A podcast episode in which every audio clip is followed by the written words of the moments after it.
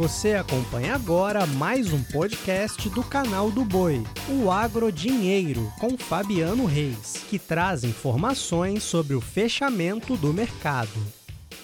Olá, amigos do podcast Agro Dinheiro. Começamos agora a edição desta quinta-feira, dia 29 de setembro, dia que tivemos mais um fechamento de soja com ligeiras altas, recuperando um pouco das quedas mais expressivas que tivemos em algumas sessões em sequência. Olha, o mercado segue bastante apreensivo, esperando os números que serão apresentados nos relatórios trimestrais do Departamento de Agricultura norte-americano nesta próxima sexta-feira. Mas daqui a pouco eu falo sobre esse assunto, porque o mercado segue muito nervoso com a situação macroeconômica, com relação à economia principalmente europeia, mas podemos dizer que até mesmo a norte-americana. Por aqui no Brasil, o cenário é de muita expectativa em relação às eleições do próximo domingo, que vem mantendo os investidores meio de lado em relação ao mercado de investimentos. Posição de novembro para a soja hoje fechou a 14 dólares 10 centos o bushel, ligeira alta de 0,09%. Janeiro, 14 dólares 19 centos mais 4 bushel, alta de 0,23%. Março, 14 dólares 24 centos mais 2 o bushel, alta de 0,25%. E maio, 14 dólares 29 centos o bushel, alta de 0,28%. São os números para o fechamento do mercado da soja.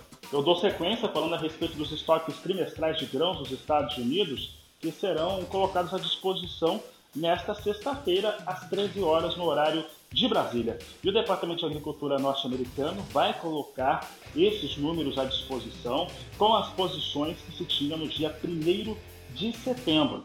E, por um lado, as, as expectativas do mercado, os impactos desse boletim realmente têm alguma ação sobre as cotações. É possível afirmar também que o mercado deve é, está esperando e deve ser confirmado estoques mais baixos para soja, para milho e para trigo nos Estados Unidos. E na verdade são os mais baixos dos últimos anos. Isso pode mexer bastante com as cotações nesta sexta-feira. Então, muita expectativa para esses dados, para esses números que você vai acompanhar nas edições do Agro Dinheiro e também do Agricultura BR. Com essas informações, eu encerro essa edição do Agro Dinheiro, do nosso podcast, e voltamos amanhã. A todos uma excelente noite, um grande abraço e até amanhã.